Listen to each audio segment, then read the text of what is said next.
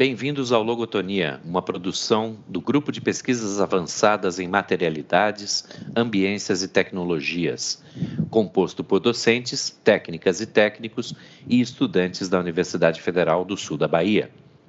O Logotonia está presente em diversas plataformas: Twitter, Facebook, Instagram, YouTube. Os episódios estão publicados no Anchor, iTunes e Spotify.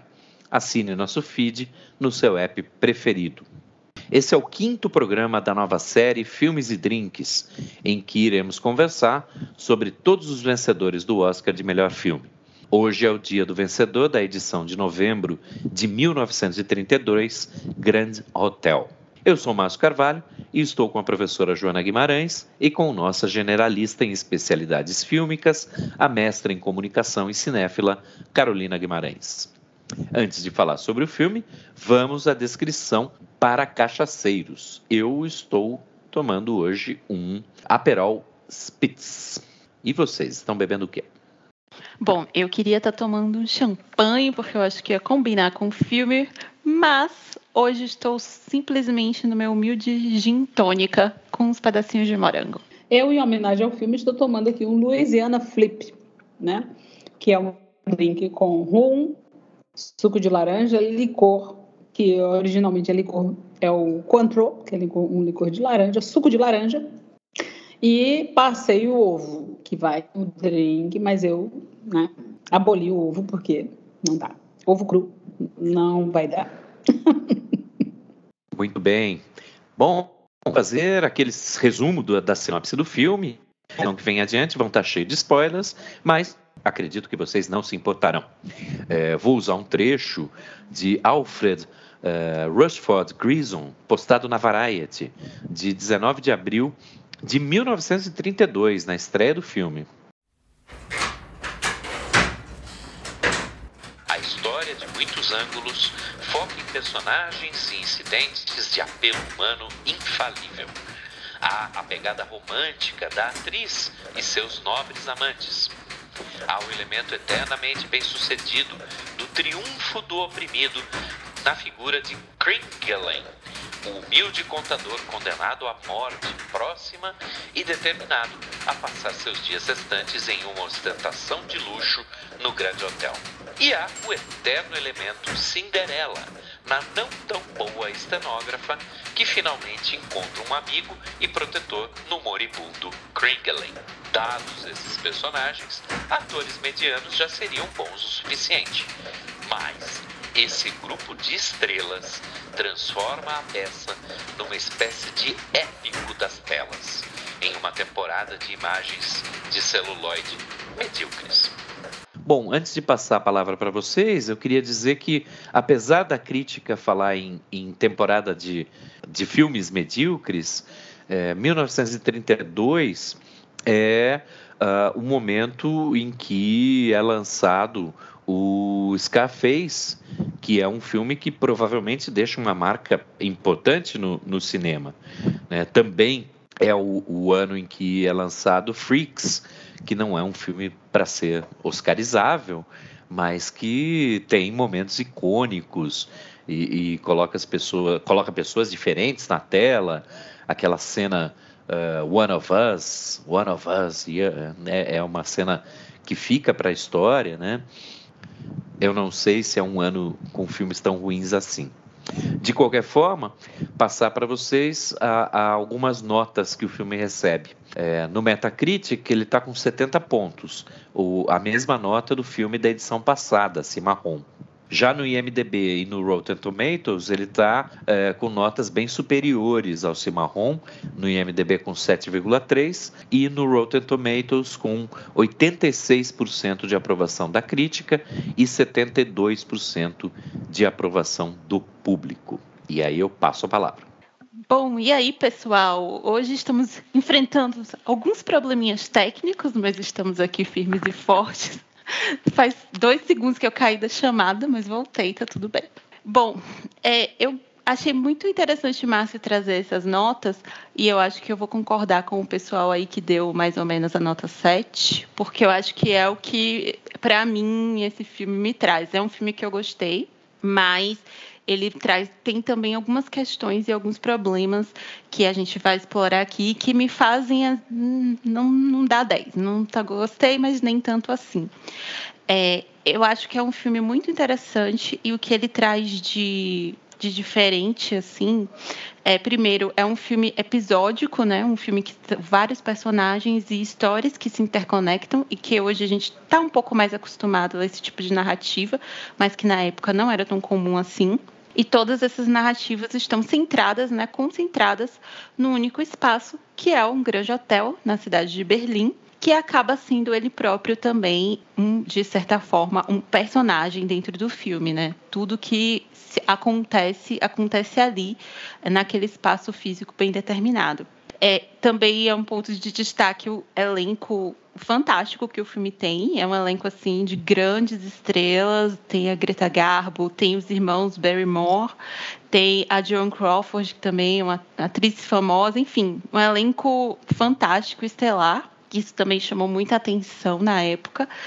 E é um filme que, por mais que ele esteja ali concentrado num espaço que trate de tramas muito particulares, ele acaba também trazendo alguns elementos que a gente vai explorar de reflexão da época que foi produzido, tem um pouco de crítica social, tem algumas questões interessantes ali. É um filme que tem uma fotografia muito bonita, que é muito inteligente nessa utilização desse espaço concentrado do hotel. Porém, para mim, o que me tirou um pouco do filme é a questão das atuações. Eu acho que tem umas atuações que são muito teatrais.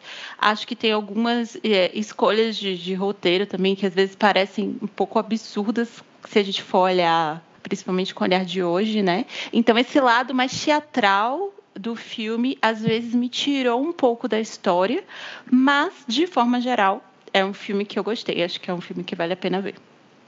Buenas. É, eu diria que quando eu estava pensando em o que, é que eu ia falar sobre esse filme, logo depois de assistir o filme, eu pensei, eu não sei o que é que eu vou falar desse filme, porque no primeiro momento eu não gostei, achei um filme chato, né, enfim, aquela. Mas eu diria que eu dormi odiando e acordei nem odiando tanto assim e pensando sobre certos aspectos que eu considerei muito interessantes. E essa fala de, de Carolina me traz algumas coisas que eu acordei pensando sobre. Por exemplo, eu, eu achei o filme é, a, a, a, questão, a fotografia do filme, aquela coisa, o hotel, como bem colocou Carol, é, é um, um, uma, é um personagem no filme. Quer dizer, tudo se passa no hotel. Todas as, as relações estão relacionadas àquelas portas de quartos e aqueles corredores, né, que não são corredores, na verdade são é, é, é, corredor, mas é um corredor redondo, né? E aí você tem aquelas cenas de, de olhar o hotel né, de cima e ver aquela porta, aquela recepção do hotel, enfim. Então, assim, tem muitas coisas ali que eu achei muito interessantes, que é essa in, in, conexão entre os personagens. Uma coisa interessante que eu achei, por exemplo, no início do filme, quando começa o filme, e aí tem naquela recepção do, do, do hotel, os personagens ali se, se cruzando, tipo o doutor, o, o Krigan e o Barão, né, que são personagens que a gente vai falar depois sobre quem são cada um deles, mas é, é, começam, se cruzam ali naquela recepção e é uma, uma, uma, uma dinâmica naquela história ali de, de, cruzamento e aí começam a se cruzar as histórias, as vidas, as, né, os dramas de, individuais de cada um ali, enfim.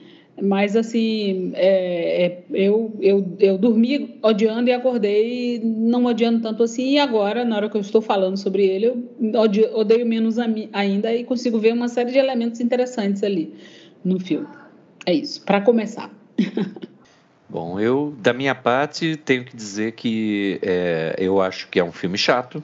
Eu achei um filme chato de assistir. Alguns dos que a gente já assistiu antes é, me prenderam muito mais, mas ele tem algumas escolhas de, de roteiro que são muito inteligentes. É, vocês citaram as cenas é, no, no saguão do hotel, e, e eu, o que eu percebi é que a mesa de telefonia é, tem um papel importante.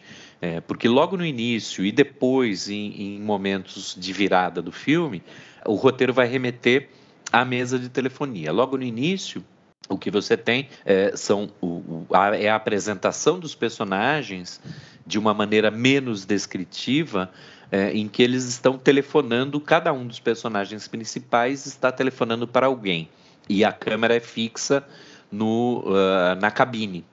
Né? Mas, ao mesmo tempo, a câmera também, em certos momentos, dá uma passada pela mesa de telefonia e você ouve quem está ligando para quem. Então, é, é, essa foi uma maneira, na minha opinião, inteligente de mostrar as conexões entre os personagens é, sem ter que expô-las, sem ter que fazer uma, uma coisa expositiva. Né? E aí, a partir daí, cada personagem está ligando para alguém e contando a sua história. E a gente começa o filme entendendo por que cada um deles está no hotel. É, e, posteriormente, no momento em que é, acontece o assassinato, né? É, que é um ponto de virada do filme, novamente a gente volta para a mesa de telefonia e começa a perceber onde cada personagem estava, o que estava fazendo, o que estava pensando naquele momento que é o momento chave do filme. Então, eu acho que essa, essa escolha é, é, é bastante inteligente. Né? É, agora, é, eu não tenho como saber é, se essa escolha é uma escolha de roteiro ou se é baseada na peça, porque o roteiro é baseado numa peça de teatro. Então, pelo que eu li da, da, dos relatos da época, parece que o roteiro foi muito fiel à peça de teatro. Né? Então, me parece que essa é uma, é uma decisão que vem já lá de trás. Né? Mas, de qualquer maneira, isso não invalida o fato de, de, de ser um roteiro que fica mais fluido por conta disso. E aí eu tendo a concordar com Carol que algumas interpretações tiram a gente é, do clima do filme, por serem muito teatrais. Eu não sei se, se é por uma herança do cinema mudo, é, não, não saberia dizer. Bom, eu acho interessante é, reforçar essa parte que o Márcio falou em relação a como o filme é inteligente na forma de pôr em cena é, como é que vai se dar a história, que é uma história que tem de múltiplos personagens, cada um vai ter a sua própria história, mas são histórias que se interconectam. E ele começa justamente é, nessa mesa de telefonia do hotel que está ali fazendo justamente isso. A gente vê as telefonistas, não vê nem tanto as telefonistas enquanto personagem, mas os fios, os fios de cada telefone. E eu acho que essa é uma metáfora mesmo de como os fios da história de cada personagem vão estar interligados uns aos outros. É, eu acho que também a escolha do espaço do hotel, daquela recepção circular, também tem um papel importante para promover ali aquele, aquele lugar de passagem mesmo, de interação, todo mundo se esbarra ali naquela recepção. Eu acho isso muito interessante. O elevador também, ele tem um elevador que meio que você consegue, meio transparente, assim, que você consegue ver o elevador subindo e descendo. E o filme usa uns movimentos de câmera também muito interessantes para mostrar as histórias paralelas se desenrolando. Então, você está com a câmera aqui, dois personagens falando, e alguém se movimenta de outro lugar e ele, ele segue. E aí vai te mostrar um pouco mais para cá e mostra o que está acontecendo nesse outro espaço e depois volta. Eu acho que essa dança, assim, desses fios de história se entrelaçando, são muito bem feitos pelo roteiro. Eu acho que a forma como cada personagem introduz sua própria história também é inteligente, porque tira um pouco dessa necessidade expositiva, porque são muitos personagens, são muitas histórias, muitos nomes que você tem que decorar, e aqui também às vezes a gente vai se atrapalhar com esses nomes, porque são nomes difíceis para a gente pronunciar. E, mas ele acaba mostrando isso de uma forma orgânica que eu achei muito inteligente. Bom, eu, eu é, como eu falei antes, né?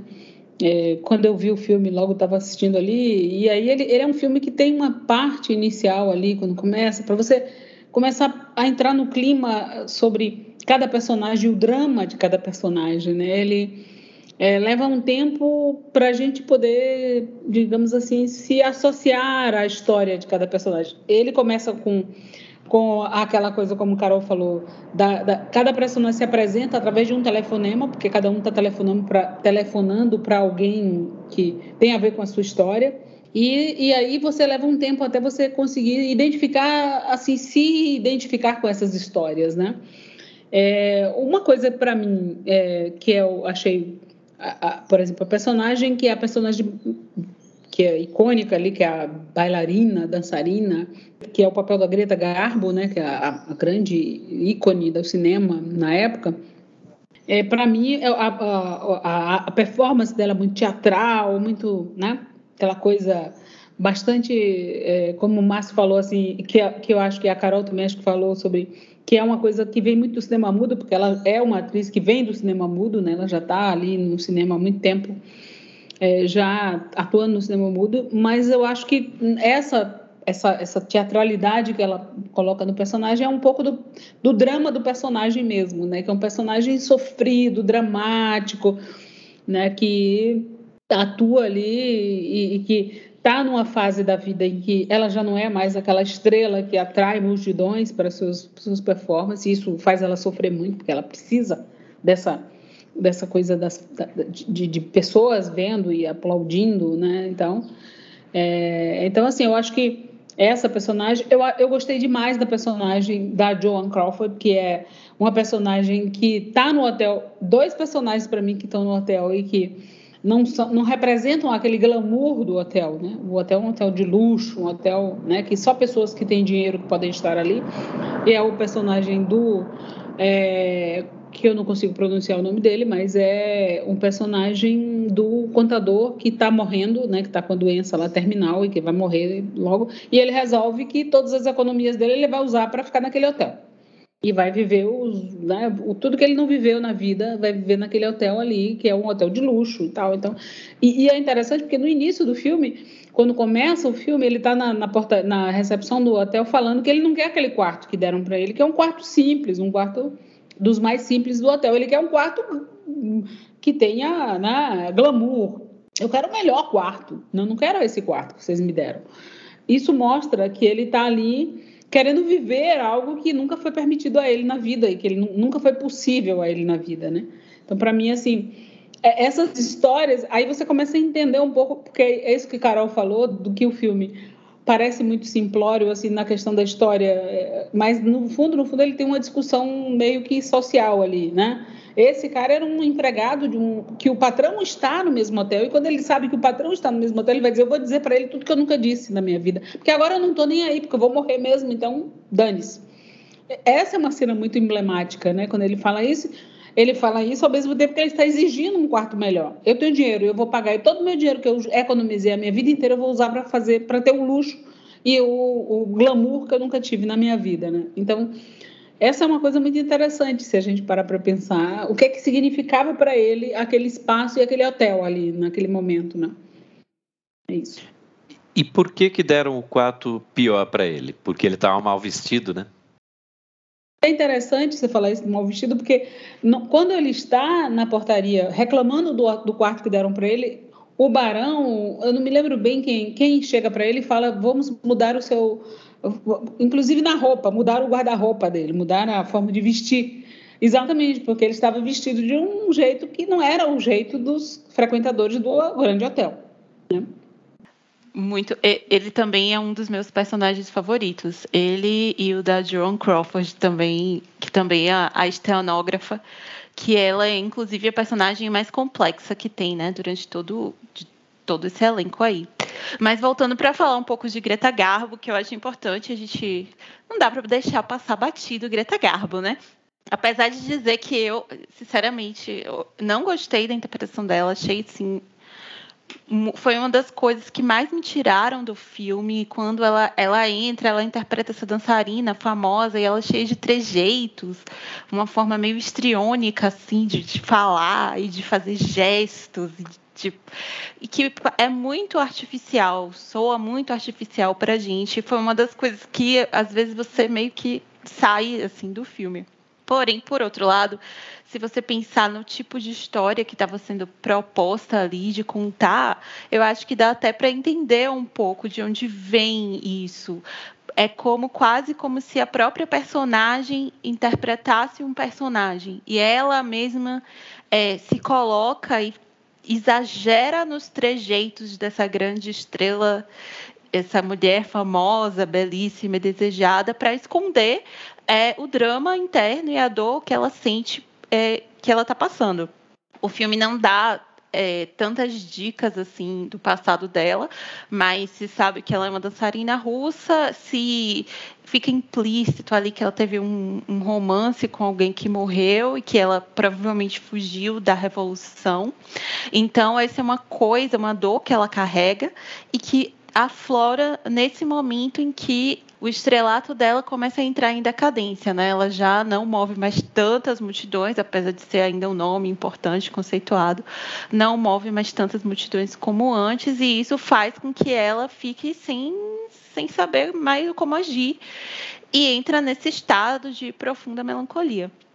E uma coisa interessante que eu achei também é que a própria ela fala uma frase, a personagem fala uma frase que a própria Greta Garbo ficou famosa por dizer que é tipo eu quero ficar sozinha.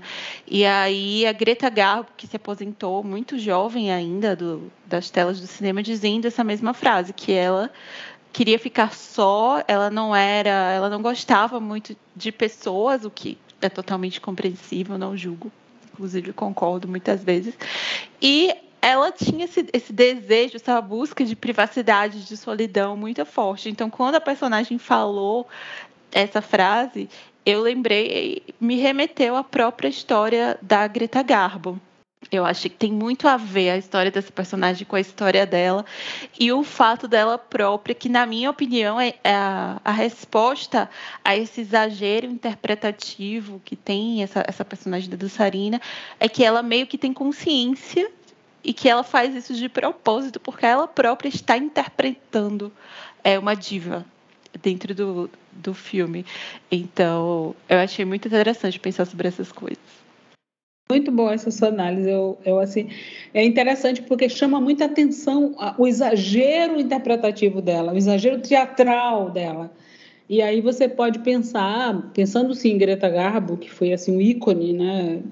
Greta Garbo foi e, e Greta Garbo, mais interessante, ela se tornou esse ícone e essa essa, essa figura emblemática exatamente por ela não ser aquela pessoa que era o comum né, dos grandes atores, grandes atrizes, dos grandes é, astros do cinema, serem sempre pessoas que estavam ali, que estavam com a vida devassada. E ela foi uma pessoa que preservou muito essa, é, essa coisa pessoal dela, quer dizer, a vida pessoal dela, a, a, privacidade dela era algo muito importante. E, e ela mostra aquela coisa que parece que ela está ali como uma personagem comum é uma grande diva do, da dança tal, mas ela estava interpretando um personagem, não era ela.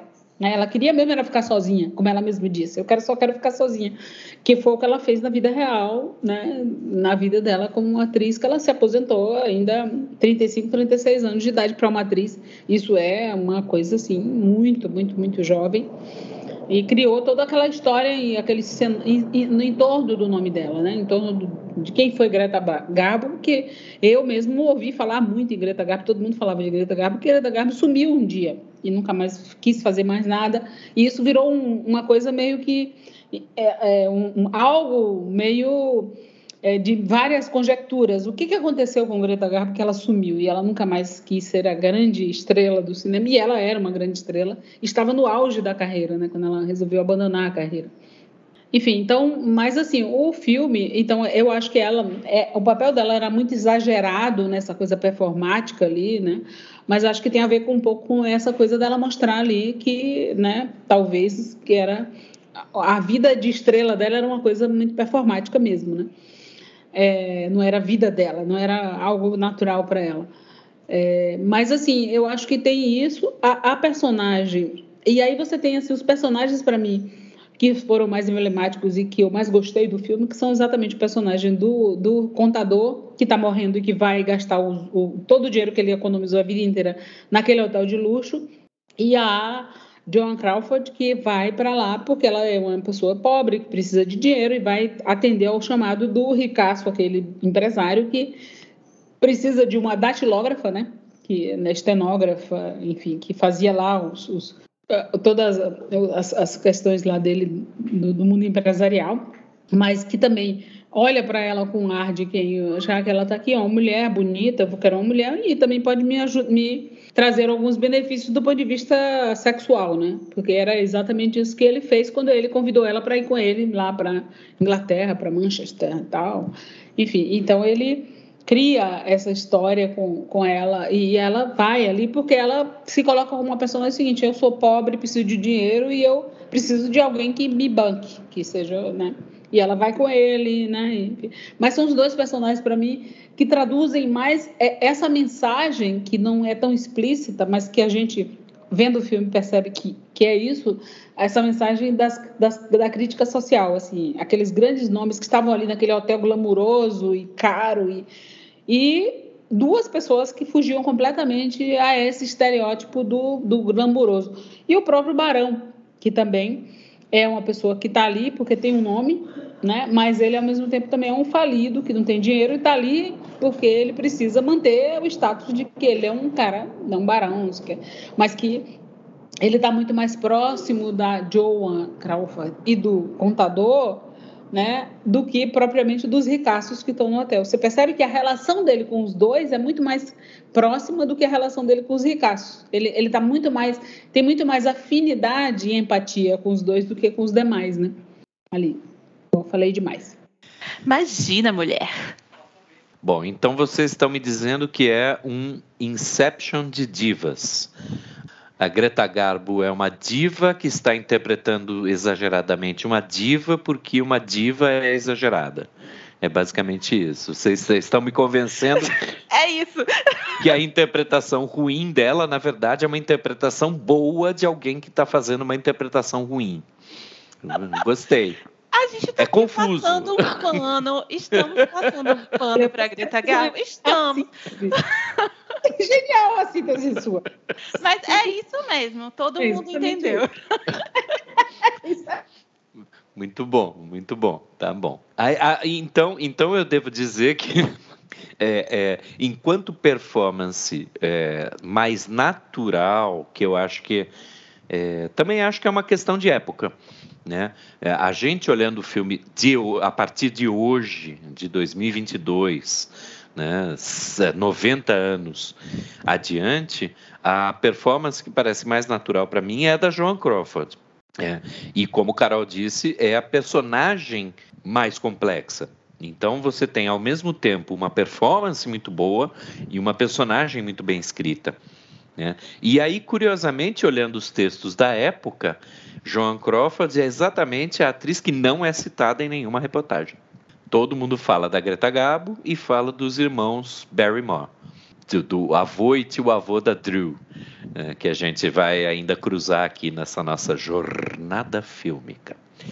É, então, curioso isso, porque eu, eu, particularmente, eu achei a melhor performance é a da Joan Crawford. Uh, mas, ao mesmo tempo, ouvindo o que vocês estão falando, uh, eu começo também a repensar a posição e o papel desses personagens que, que, Joana, por exemplo, falou lá do moribundo contador, é, que ele foi lá gastar o dinheiro dele no hotel e ele acabou saindo com mais dinheiro do que ele entrou.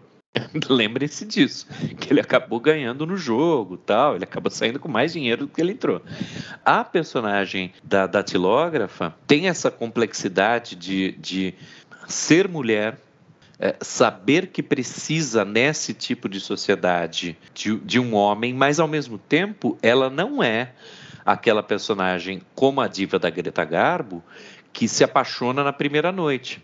Ela é muito mais consciente do que isso. Né? Ela, ela vai. Tem que ir, eu vou. Tem coisa que eu não quero fazer.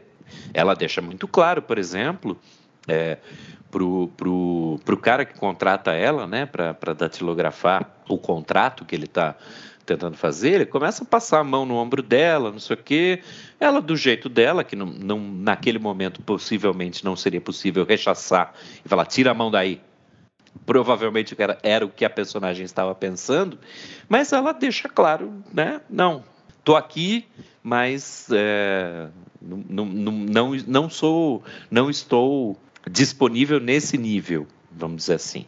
Por outro lado, tem algumas coisas que, que sempre me incomodam nesse, né, nos filmes desse período, que os homens falam muito perto da cara das, das mulheres. Os homens então eles estão sempre em cima das mulheres. O próprio Barão, que é um personagem simpático, é um personagem que é feito para a gente simpatizar. É, na primeira cena dele com a Joan Crawford, quando ela está saindo, ele passa uma mão ali na cintura barra bunda dela, que, sinceramente, é, olhando agora, você fala, sério, cara? É sério que você não tomou um tapão na cara? Não, né? Não.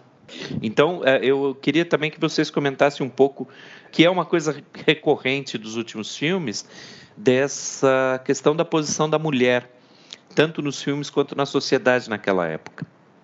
É, não, é, é, essa é uma coisa muito incomodante, vamos dizer assim. Como dizia Yasmin, minha filha, né, na época, quando ela era criança, que eu lembro que eu estava. É, eu, eu, sou geóloga e viajava muito, né? É, para o campo com colegas homens, obviamente, né? Poucos mulheres e muitos homens no geologia. E ela sempre, quando eu lembro que uma vez eu chegando de viagem com um colega, né? E ela virou pro pro pai e falou: isso é muito incomodante. Minha mãe está sempre viajando com esses homens. Então é isso, é muito incomodante, entendeu? E aí, é, eu diria que é, incomoda muito essa coisa da mulher. Claro que é, a gente tem que fazer análise, obviamente, pensando na época. A época era essa época, né? Essa, era essa época que estava colocada. E as mulheres, a realização das mulheres era ter um homem. E, tanto que existia aquela história, a mulher não casar era ficar para titia, era aquela coisa que era, era, era péssimo, era, era, mesmo que a mulher não dependesse do homem para viver, ela tinha que ter um homem, porque ter um homem era um, um status que ela tinha. E não ter um homem significava que ela era uma mulher que não foi capaz de conquistar ninguém. Não foi capaz de ter um homem para cuidar dela, para né, dar um nome a ela, que era essa história. Eu, eu, sou uma mulher mais velha, então eu me lembro que na minha infância tinha essa história de dar um, um, um homem para dar o um nome. Você tinha o nome do pai, mas o nome do pai não era o suficiente. Você tinha que ter um homem para te dar o nome para reconhecer você enquanto mulher adulta, né? Porque criança você tinha o nome do seu pai, mas quando você crescia você tinha que ter o nome do marido, de um homem que dava o nome para você, para que você fosse alguém respeitado na sociedade, né?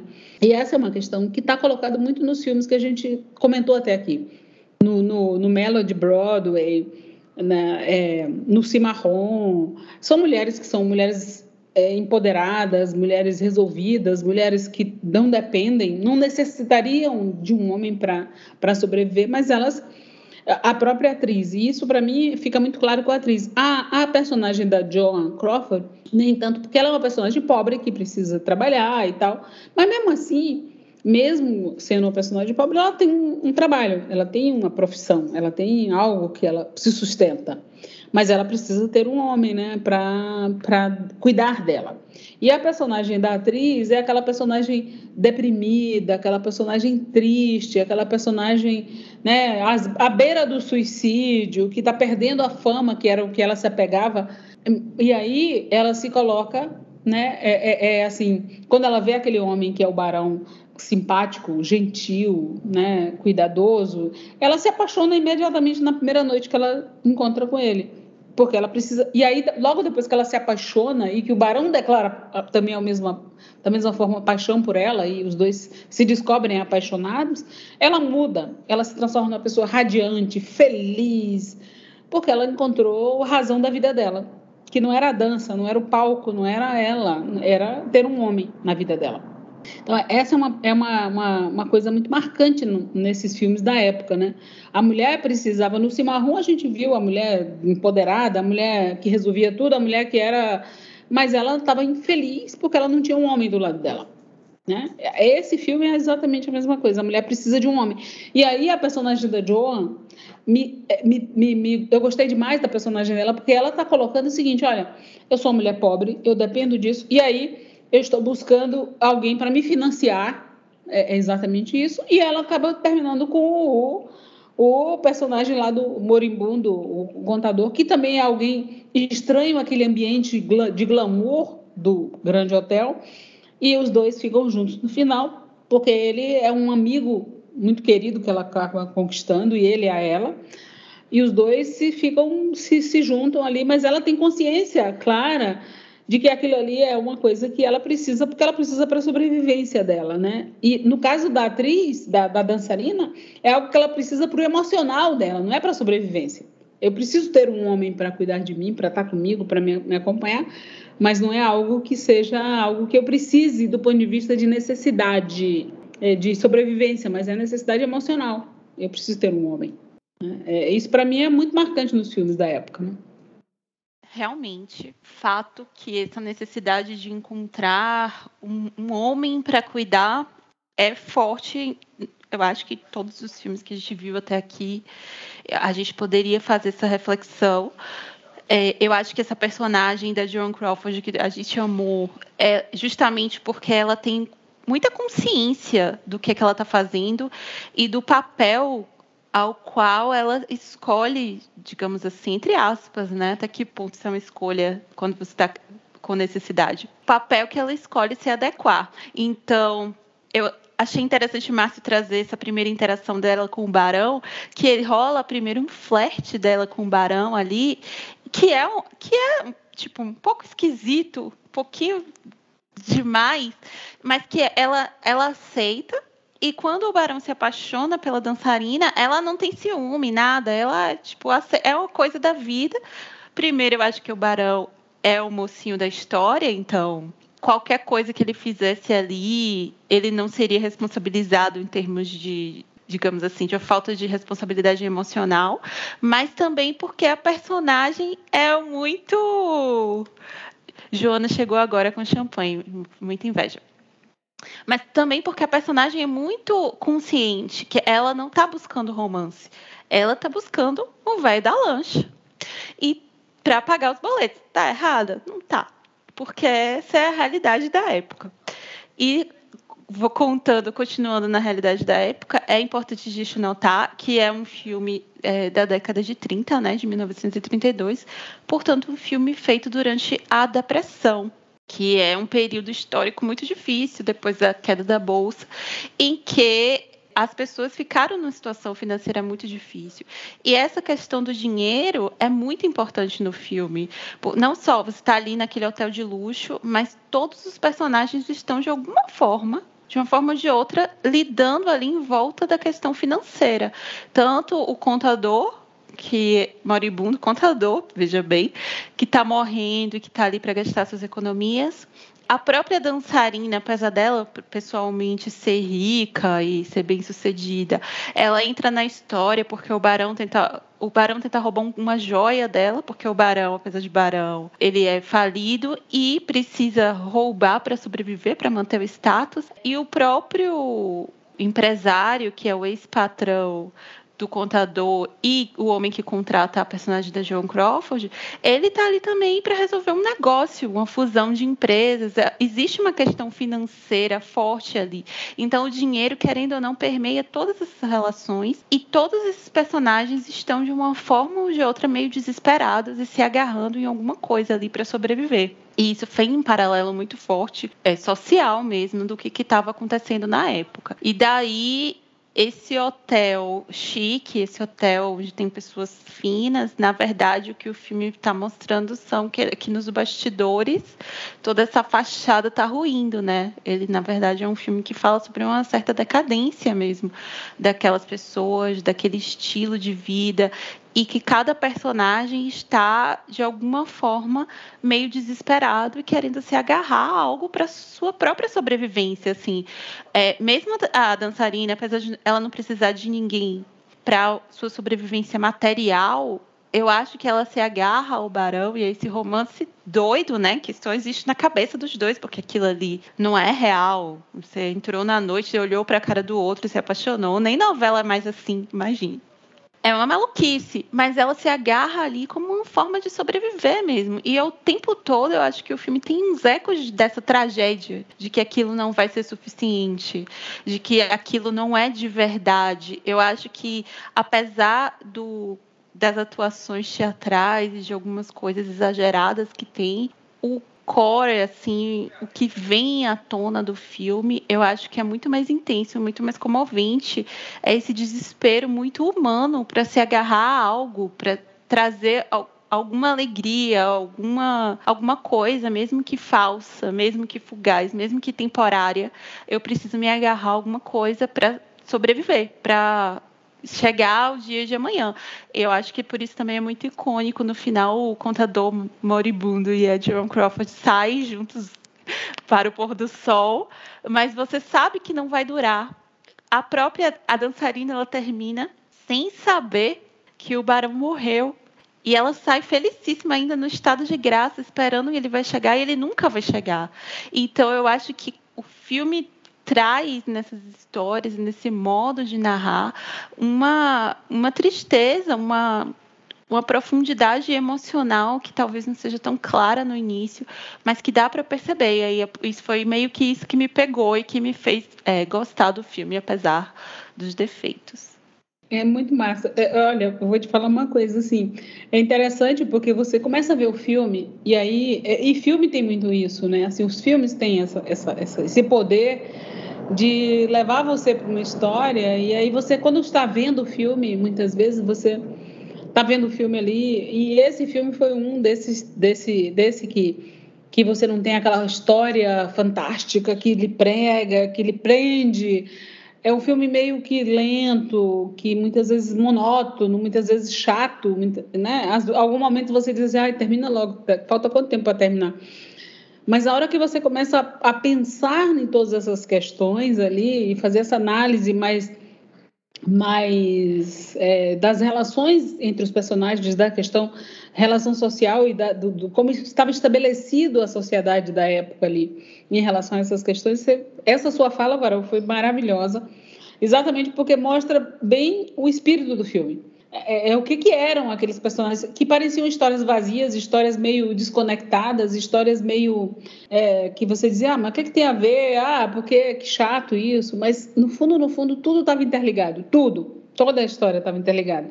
Aquela felicidade exagerada da, da, da bailarina que sai feliz, esperando encontrar o amor da vida dela de uma noite, né, no trem, né, e que você sabe que isso não vai acontecer o, o, a, a Joan Crawford com o, o, o contador que vão embora para Paris e tal, os dois juntos, mas a gente sabe que também que não vai durar muito, né? Enfim, todas essas histórias que se conectam ali, elas têm uma, uma, uma coisa de finitude, quer dizer, é tudo muito efêmero, né? É, é muito efêmero. Aquela felicidade, aquele momento, aquela, enfim. Mas é, é, e aí você começa a analisar o filme por esse aspecto e talvez isso e, e, eu, eu acho até que na, na época o filme não foi visto com esse olhar que a gente está falando aqui. Talvez fosse visto como aquela história romântica, aquela história. Porque é, a gente percebe que tem muito, muito ali da, da época, né, essa relação das mulheres, não sei o quê. E, e, aí eu não sei se, se na época essas análises feitas levam em conta essa análise mais sociológica, vamos dizer assim, né, do que, que representou todos aqueles personagens ali. Eu não sei se isso está colocado aí nas, nas críticas da época. No, Márcio, que acompanha, que, que é o nosso. É, é daqui o que faz essas buscas das, da época, das análises, das discussões, talvez possa dizer se essa, essa, esse elemento sociológico estava colocado nas críticas, né? Naquela época, né? E, e, essa coisa que você lembrou também, da época que você estava saindo do período de recessão, né? Da queda de 1929, a gente estava em 32, dois anos depois, claro que isso levava a essa coisa de muita gente falida, de muita gente da crise econômica, que isso não foi só Estados Unidos, mas foi o mundo inteiro que sofreu com aquela crise de 1929, né? É, mostra bem isso, né? O hotel representa o glamour, aquele hotel chique, refinado, mas ao mesmo tempo trazendo pessoas que estavam numa realidade e o próprio hotel né, percebe, mostra um pouco essa coisa da decadência daquelas relações ali da época, né? E das necessidades, e tudo gira em torno do dinheiro. Quer dizer, todo mundo tinha, precisava buscar de alguma forma estar naquele hotel e poder pagar aquele hotel, né, para estar ali. Então, isso tudo é, é bem interessante, assim, eu acho que desse ponto de vista realmente eu acho que a gente analisar o, o filme nesse, por esse prisma aí é muito interessante mesmo. Então, respondendo a sua pergunta, não. As críticas da época não têm é, ciência, consciência dessa vertente mais social, de, de, de uma crítica. É, pelo contrário, tem é, exaltações das estrelas de Hollywood que estavam ali e tal. A, a crítica do New York Times é, fala que é, a peça de teatro na qual o filme foi baseado já era é, uma peça que, tinha uma audiência muito grande e o, o Mordaunt Hall usa, se eu não me engano, o termo os adoradores de estrelas do, do uh, da constelação de Hollywood fizeram filas quilométricas na porta do teatro. É, foi muito mais visto como uma reunião das grandes estrelas. E a, a, a, o que a gente falou aqui, o Inception de Diva, é, absolutamente não é notado ali. É, Greta Garbo estava maravilhosa, simples, ponto.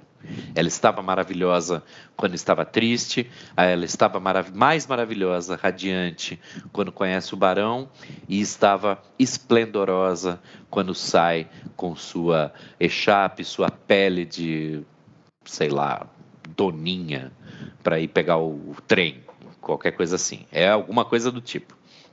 Ah, então, eu tenho a dizer para vocês uma coisa que eu nunca disse antes, com exceção da primeira vez que a gente gravou, porque essa é a segunda gravação, né? A gente é bom assim, a gente grava de novo e parece que é a primeira, é, mas vocês mudaram a minha impressão do filme.